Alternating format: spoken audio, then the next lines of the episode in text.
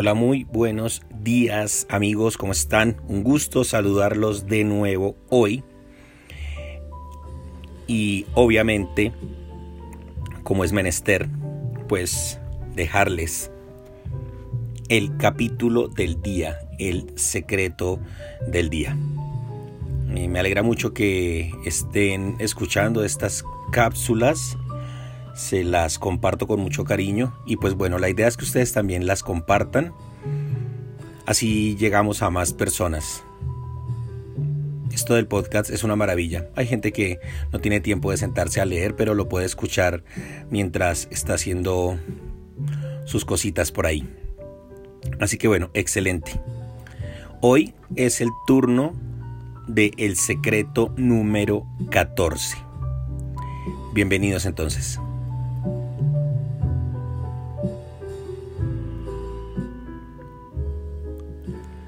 Secreto número 14. El poder de la indignación consciente. ¿Usted sabía que toda persona de éxito está constantemente indignada? No indignada contra Dios, contra las personas o contra el gobierno, sino ante las malas situaciones. Indignada ante la injusticia la indignación consciente es una no conformidad. La persona no se acomoda. Y si no tiene eso dentro de usted, le enseñaré a tenerlo. La indignación no es una causa primaria, es una consecuencia. Nace de la visión que la persona tiene de la grandeza de Dios.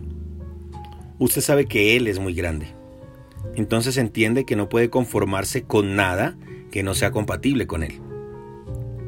Si Dios es tan grande, no tiene ningún sentido aceptar una vida mezquina, de derrota, de miseria, de opresión. Simplemente no tiene sentido. ¿Cómo puede estar pasivo frente a una vida humillante? Eso agita algo dentro de usted. Su ser no se conforma. Es como si todo estuviera distorsionado en el mundo.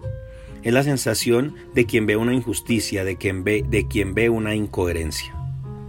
Si no tiene esa indignación dentro de usted, trate de desarrollar su visión respecto a Dios. Su forma de verlo despertará o no esa indignación. Recuerde el capítulo anterior. Invierta en su relación con Dios para que puedan trabajar juntos. Muchas personas también desarrollan esa indignación porque creen que merecen más de lo que tienen, por verse grandes. No aceptan una vida pequeña. Eso también funciona y genera indignación. El problema es que se trata de algo que depende exclusivamente de su autoconfianza. Si un día usted se siente pequeño, disminuido frente a una situación, no podrá reaccionar con la indignación necesaria. Por eso, poder colocar la fuente de su indignación en una visión de la grandeza de Dios es mucho más seguro. Cuando el pueblo de Israel estaba siendo oprimido por los enemigos y sufría la humillación de tener todo su trabajo robado cada cierto tiempo, Gedeón descubrió dentro de sí esa, esa indignación. Él estaba escondido, sacudiendo el trigo en un lugar donde se pisaban las uvas para ponerlo a salvo de sus enemigos. Cuando el ángel se le aproximó y lo saludó diciendo, El Señor está contigo, hombre esforzado y valiente. Gedeón le respondió con una indignación sincera, Ah, Señor mío, si el Señor está con nosotros, ¿por qué nos ha sobrevenido todo esto? ¿Y dónde están todas sus maravillas que nuestros padres nos han contado diciendo? ¿No nos sacó el Señor de Egipto? Jueces 6:13 en otras palabras, Gedeón estaba afirmando, yo sé que Dios es grande y muy poderoso, entonces, si Él realmente está conmigo, esta situación no tiene ningún sentido. Observe que él no se rebeló contra Dios, simplemente demostró que creía en lo que había oído sobre él durante todo este tiempo. Usó la lógica y encontró una situación incoherente. La respuesta que recibió fue sorprendente. Mirándole el Señor le dijo, Ve con esta tu fuerza y salvarás a Israel de las, manos de los madianitas. ¿No te envío yo? Jueces 6:14. Ve con esta tu fuerza. La fuerza de Gedeón era su indignación, lo que él denominó, lo que yo denomino, indignación consciente. Es lo que muchos podrían denominar inconformismo positivo, que es cuando la persona con la motivación de mejorar, de resolver un problema, se dispone a adoptar actitudes creativas y valientes, independientemente de la dificultad que pueda enfrentar, pues jamás se rinde. En el indignado, Dios tiene un aliado.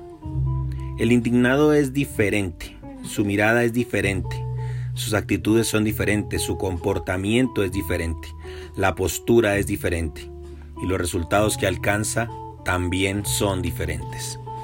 Quien manifiesta esa indignación es como una antorcha, quema e ilumina. Tiene un fuego que quema en su interior y que no le permite acomodarse, no lo deja entregarse y lo hace enfrentar cualquier situación. Esa indignación es su fuerza. Ella noquea al problema con un puñetazo certero. En vez de vivir aterrorizada con los problemas, la persona reacciona de tal manera que el problema es el que le tiene miedo a ella. Porque sabe que no va a descansar hasta que su vida cambie. Es cuestión de honra. La situación puede estar horrible, pero continúa luchando. Cualquier problema actúa como una aplanadora. Si usted retrocede, el problema avanza hasta aplastar absolutamente todo. Si se queda callado, inerte ante la situación, es como si estuviera dándole permiso a la aplanadora para avanzar. Como en el dicho popular, el que calla otorga. Pero cuando usted tiene esa indignación motivadora en su interior, no se queda callado. Entienda bien, quien manifiesta la indignación consciente no tiene problemas con las personas ni se queja. Tal vez incluso se quede callado frente a las otras personas, pero no se queda callado ante Dios. Cuando la persona está indignada, habla con Dios de forma diferente. Habla como quien cree en el poder que Él tiene y en quien es Él, como quien no espera menos de Él. Pero cuidado, hay una gran diferencia entre indignación y rebeldía. Un colega mío lo explicó de la siguiente manera. La rebeldía es diferente a la indignación. La indignación es racional, empuja hacia Dios. La rebeldía es desesperación, porque lleva a las personas a pagar el mal con mal, a tratar de hacer justicia de propia mano. Perfecto. La indignación es racional, la rebeldía es emocional. Otro personaje de quien me acuerdo cuando hablo de indignación es Job. Sé que muchos lo relacionan solo con la paciencia, pero él era un indignado asumido. Él dijo, Hoy también hablaré con amargura, porque es más grave mi llaga que mi gemido.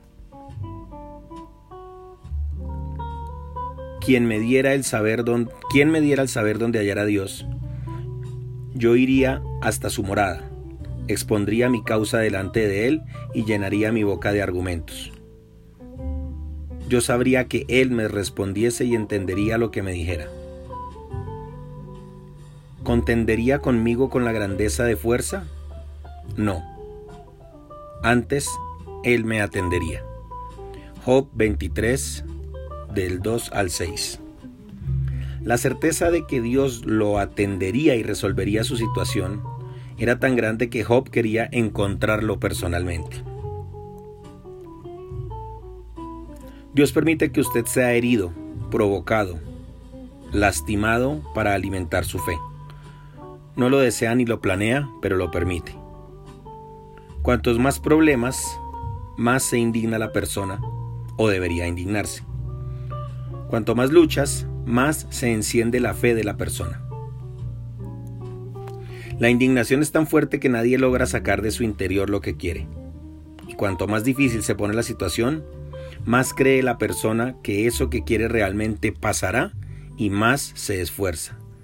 Nadie puede sacar del interior de un indignado lo que puede lograr. ¿Qué es lo que quiere? ¿Recuperar lo que perdió? ¿Respeto? ¿Credibilidad? Usted podrá obtener todo lo que quiere recuperar si se indigna de manera racional y tiene convicción. Recuerdo la historia de una señora que estaba en el hospital, ya desahuciada por los médicos. Una voluntaria que trabajaba con nosotros le llevó una Biblia de regalo y le dijo que Dios es grande. Inmediatamente la señora agarró la Biblia y habló con Dios. Me estoy muriendo, hoy dormiré encima de esta Biblia. Si eres realmente tan grande como dice la Biblia, si amanezco muerta, todo el mundo sabrá que confié en tu palabra y morí. Pero si me curas, le diré a todo el mundo que esa palabra es poderosa. A partir de ese día la señora comenzó a mejorar, vio el resultado de su fe y sorprendió a los médicos con su recuperación. Ella solo pudo contar esa historia de superación porque estaba indignada. Y no estaba indignada contra Dios, sino contra la situación que no parecía tener mucho sentido. Lo que obstaculiza el nacimiento de esta indignación justa es el pensamiento religioso, aunque antibíblico, de que Dios prueba a las personas con desgracias, enfermedades y miseria. Ese pensamiento hace que la persona dude, pensando, por ejemplo, que Dios sería un padre capaz de poner cáncer en un hijo para probarlo. Qué padre cruel sería ese, ¿no? Esa idea proviene de la tradición religiosa, pero no tiene absolutamente nada que ver con la descripción bíblica del carácter de Dios. Siempre que el pueblo estaba cerca de Dios, andando por los caminos de Él, tenía la garantía de su protección. Si el pueblo se desviaba del camino, quedaba a merced de los problemas naturales, sin protección. Esa es la misma garantía que tenemos hoy. Dios no es un torturador, las dificultades existen para ser superadas por medio de esa indignación racional. Bueno, este capítulo está de lujo. Así que muchísimas gracias. Nos escuchamos mañana. Bye bye.